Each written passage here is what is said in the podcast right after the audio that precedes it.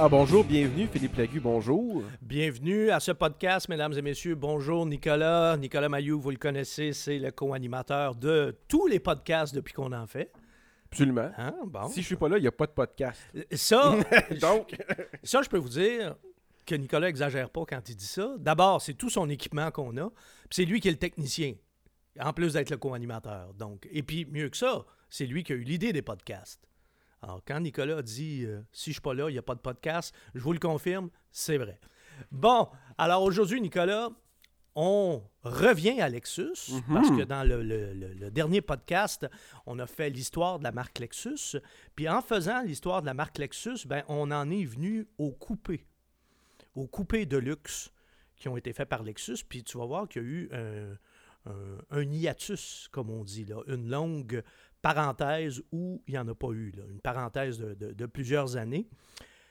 Et ce qu'on disait dans le podcast précédent, c'est que la production des coupés SC s'est arrêtée après euh, 18 ans. Donc en 2010, on avait eu la SC 400 qui a duré 9 ans et ensuite la SC 430 qui a duré, elle, 9 ans. Elle aussi. Alors deux cycles de 9 ans pour deux voitures qui étaient pourtant... Qui il y avait le potentiel. ben, la deuxième succédait à la première, mais pourtant, c'était deux voitures tellement différentes qui étaient euh, littéralement aux antipodes. là. Autant la première a été un succès, à tout le moins un succès critique, autant la deuxième, ouf, ça a été euh, moins heureux. Donc en 2010, euh, les coupés, ça commence à être passé de mode pas mal aussi. hein. Tout le monde veut juste des VUS, un peu comme comme c'est le cas aujourd'hui. Puis on pensait bien là, que c'était la fin des, euh, des coupés Lexus à ce moment-là. Ensuite, il y a eu la LFA. Tu te souviens de ça? Ben oui. Mais la LFA, c'était le premier supercar de Lexus. Alors là, on était vraiment dans un autre univers. Là. Mais le premier supercar de Toyota globalement Bon, aussi. oui, là. effectivement, effectivement. Sauf qu'il il portait un logo euh, Mhm. Lexus. Mais oui, tu as tout à fait raison. C'était le premier supercar de l'Empire Toyota. C'était la deuxième Lexus de la lignée F. Mhm. Il y a eu 500 exemplaires qui ont été produits entre 2010 et 2012. Tu- On se rappellera, hein, euh, la, LFA avait un moteur V10 de 4,8 litres qui était conçu en collaboration avec Yamaha. 560 chevaux, ce qui était quand même quelque chose déjà. C'est encore impressionnant aujourd'hui, 560 chevaux. Si on recule il y a 7 ans, lorsqu'on a mis cette voiture-là en production, là, c'était des chiffres euh, vraiment impressionnants. 570, mais là, les puristes vont dire Wow, wow, wow, il y en avait une plus puissante, c'est vrai. La version Nürburgring avait 10 chevaux de plus, donc 570. Par contre, il y a une surprise qui attendait les journalistes au Salon de Détroit en 2012. C'est un superbe prototype qui trônait dans le kiosque Lexus, un coupé sport aux lignes vraiment spectaculaire. Et là, j'ai nommé la LC-LF. Et j'étais là au Salon de Détroit en 2012. Le prototype en question m'avait décroché la mâchoire. Et ça, Nicolas, ça m'arrive pas souvent avec une voiture japonaise.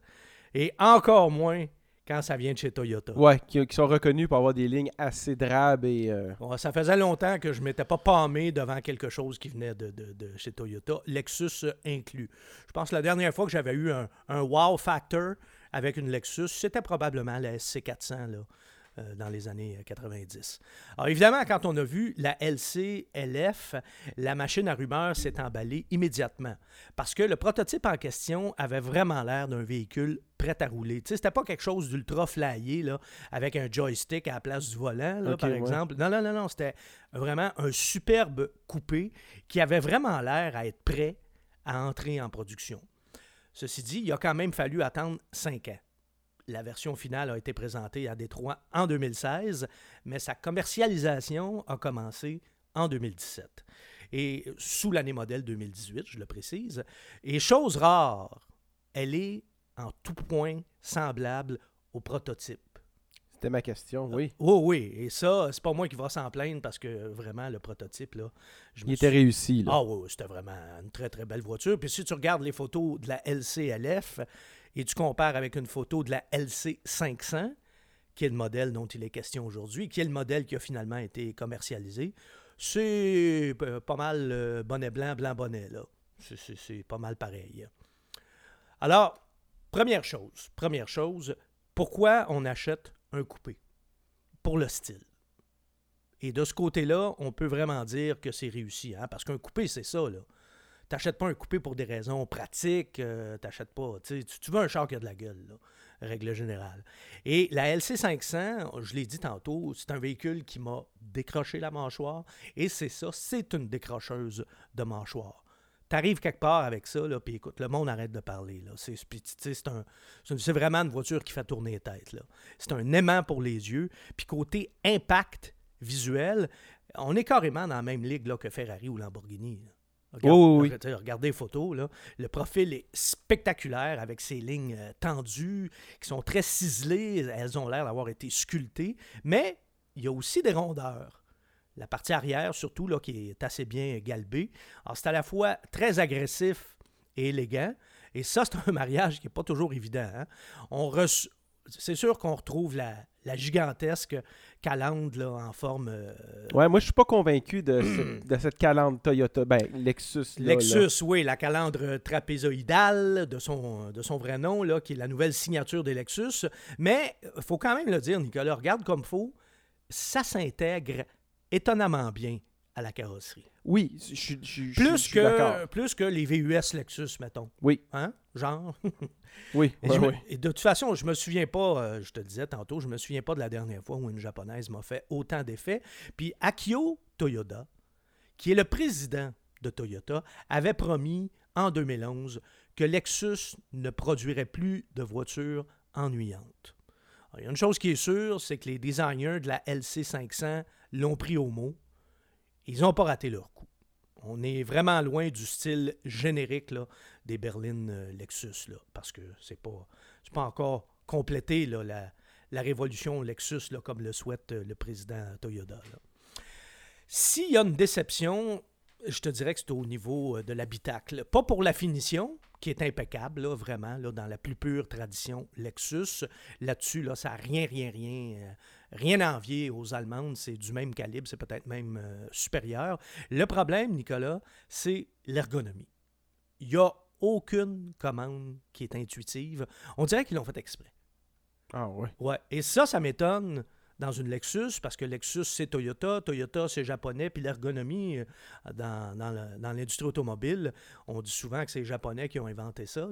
Mais là, là, réellement, ils se sont plantés. Le système multimédia, là, il est carrément dangereux. On le manœuvre avec un, touchpad. Là. Ouais, je, le vois là. Ce qui est tout sauf une bonne idée dans un véhicule. Une machine à situer, ça. C'est imprécis, c'est exaspérant, c'est très distrayant. Bref, euh, et juste ça, c'est un frein pour moi. Si j'avais un moyen de m'acheter une voiture comme ça, j'y penserais deux fois parce que, je te, jure, c'est une machine pour, euh, pour t'extirper euh, des jurons. Là. Puis en plus, ça n'a pas l'air évident. Même si tu veux demander à ton passager de te donner un coup de main, il faut qu'il passe par-dessus une espèce de, construction stylisée de je sais pas quoi. Non, non, regarde. C'est n'importe quoi. C'est tout sauf une bonne affaire. Wow. Puis c'est dommage parce que c'est vraiment un, un, irritant majeur. Et pour le reste, il n'y a rien à redire la finition est vraiment très, très cossue. La qualité d'assemblage, sérieusement, Nicolas, ça, se compare à Aston Martin. J'en ai conduit des Aston Martin. Là, c'est pas mal une référence pour moi. Ben, c'est vraiment de ce calibre-là. Évidemment, on est chez Lexus, c'est très bien insonorisé. Les sièges sont ultra confortables. Pour résumer, là, c'est un habitacle de voiture de luxe avec des sièges de voiture sport.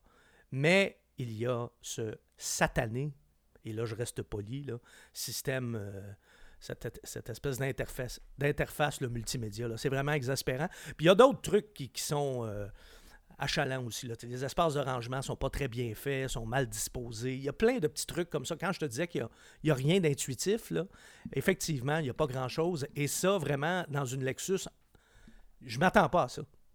Alors, c'est d'autant plus surprenant que c'est dans une Lexus. C'était dans une, dans une auto allemande, je, dirais, c'est normal, je m'y attendais. Là. Mais non, pas du tout. C'est dans une japonaise. Alors, ça, là-dessus, là, ils ont. Euh, c'est raté, raté. Bon, évidemment, il y a toujours pire. Il y a Cadillac avec le système Q. Mais même chez Cadillac, le système Q, ils l'ont amélioré. J'en ai conduit quelques-unes cette année. C'est moins pire que c'était. J'ai bien dit moins pire, j'ai pas dit mieux. Et je pense que le système de Lexus là, est, est- est rendu assurément un des pires là, en ce moment sur le marché. On devrait faire un palmarès des systèmes d'infodivertissement. On pourra faire ça à un moment donné. Ça, ça va me faire plaisir de faire ça à part ça. Sur le plan mécanique, qu'est-ce qu'on a sous le capot? Un gros moteur. Un gros moteur, tu as tout compris. Un V8 de 5 litres à 471 chevaux, qui est le même que la GSF, donc la berline 4 portes, euh, toute une berline d'ailleurs que j'ai pu conduire également récemment. là.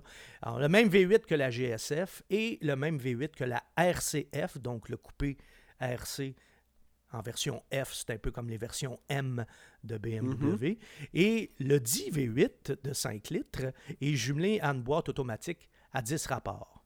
On peut aussi avoir un V6 de 3,5 litres qui est jumelé à un moteur électrique qui est alimenté, lui, par une batterie au lithium, euh, lithium-ion de 44 kW, ce qui donne une puissance combinée de 354 chevaux. Alors, vous l'avez deviné, je viens de vous parler du moteur du modèle hybride. Donc, V8, 5 litres, 471 chevaux, ou V6, 3,5 litres, plus moteur électrique, puissance combinée 354 chevaux. Et pour la, version hybride, on a une transmission multi-stage hybrid qui est composée d'une boîte à variation continue avec deux moteurs électriques et d'une boîte automatique à quatre rapports. Concrètement, oui, oui, c'est ça, là, je, vois ton air. Concrètement, ça veut dire que ce sont deux transmissions qui travaillent ensemble pour simuler les sensations d'une boîte de vitesse automatique à 10 rapports. Parce que tu sais comme moi qu'une CVT, pour couper le plaisir de conduite, c'est assez dur à battre. Hein? Ben, Ouais, ouais, je sais, je sais, je sais, je sais. Monsieur conduit une voiture qui a une transmission CVT, mais bon, on n'est pas dans l'univers des voitures de luxe. non, puis je conduis pas ma voiture pour le plaisir de la conduite. C'est ça. Oui, mais pas à un autre niveau, mettons. Alors que là, on est chez Lexus, boîte CVT, dans un coupé GT, dans un coupé Grand Tourisme. On veut dit- que ça shift. On dit, qu'est-ce que ça fait là, une boîte CVT? Ben justement, on a essayé d'é- d'éliminer l'effet CVT. On y est d'ailleurs assez bien parvenu, je dois dire, j'ai conduit les deux versions. Mais c'est sûr que la V8, hein, le V8, qu'est-ce que tu veux? C'est un V8. Alors, il a vraiment du son, il y a des frissons garantis quand on accélère, il y a du beau travail qui a été fait de ce côté. Il y a six modes de conduite. Six. Mode éco, qui est évidemment le mode euh, pour euh, Économiser. consommer le moins possible. le mode comfort, donc confort. bien. Le, mo- le mode normal. Le mode custom, où là, on peut vraiment arranger ça, modifier ça comme on veut. Le mode sport, où là, ça devient intéressant. Et le mode sport plus, où là, ça devient très intéressant. Même avec l'hybride. Je tiens à le préciser. Évidemment, si vous voulez ce genre de sensation-là, euh, ceci étant dit, l'hybride, c'est peut-être pas votre euh, meilleur choix, là, mais j'ai quand même été surpris parce que quand on choisit les modes de conduite sport ou sport plus, il y a du son, même avec l'hybride. Mais en conduite régulière, par contre, on n'entend rien. Ceci étant dit, c'est pas désagréable non plus. C'est vraiment un autre feeling. C'est beaucoup plus. C'est zen. Ah, carrément. Et j'ai pas détesté ça, moi. Vraiment pas. Même que si j'avais les moyens de m'acheter euh, une voiture de ce prix-là, la version hybride, je la considérerais. Est-ce qu'ils la font en vert? Non, là. euh, Couleur verte, tu veux dire? Ouais? Je pas. OK. Hein? On, Bon. parle, on parle d'une On parle pas d'être- zen. on parle d'une belle auto, là. Bon, un beau petit verre pâle. Ouais, là. ouais, c'est ça, Ok. c'est ça. Non, c'est pas une Prius, là. hein? Un peu de sérieux, s'il vous plaît, un peu de sérieux. Bon. Alors, en version régulière ou en version hybride, la LC500 propose donc deux expériences de conduite complètement différentes.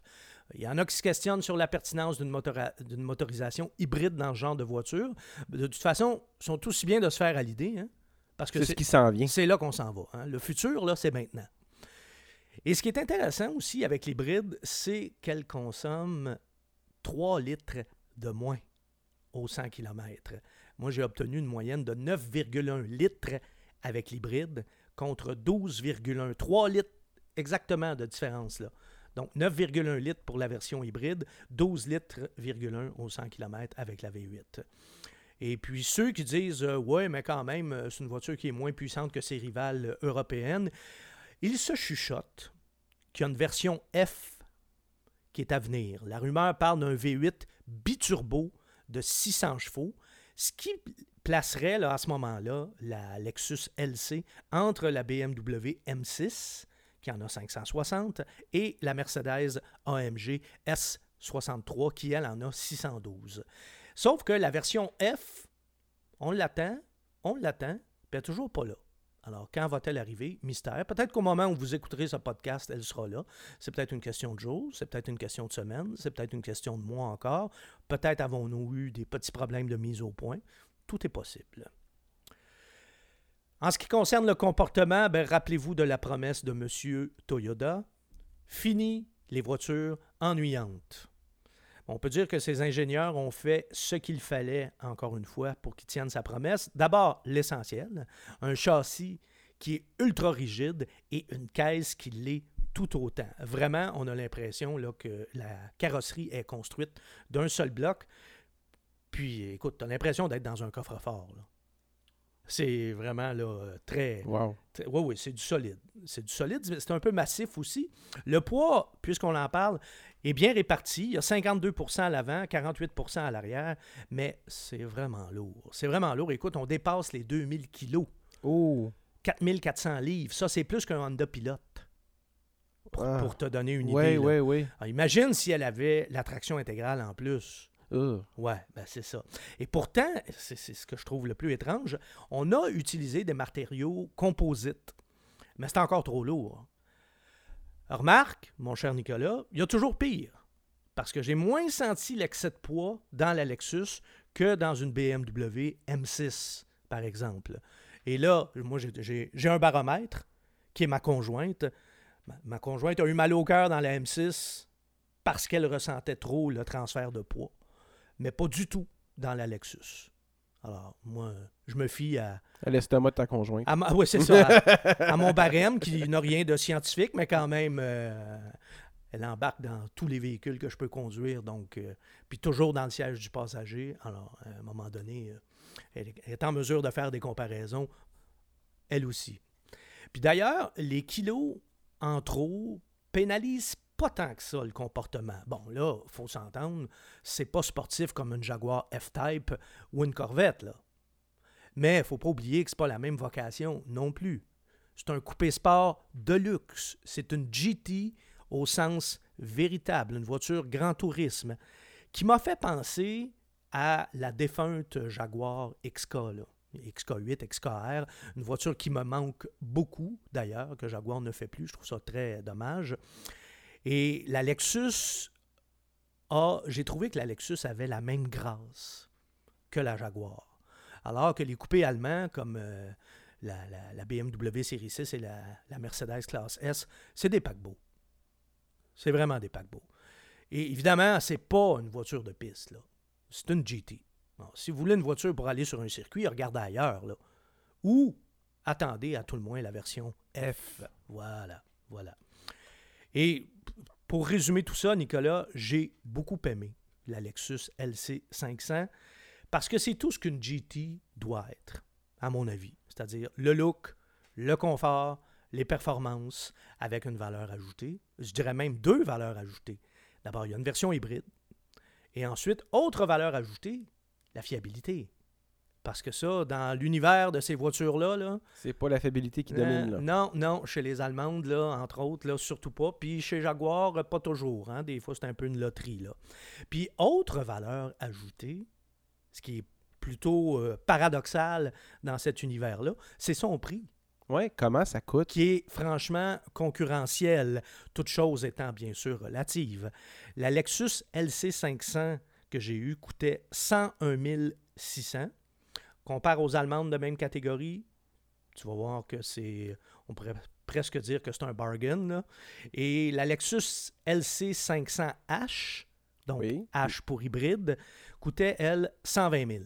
120 271 dollars exactement. Mais dans cet univers de prix, encore là, on, est, euh, on a quelque chose de relativement abordable. Je te je fais une comparaison.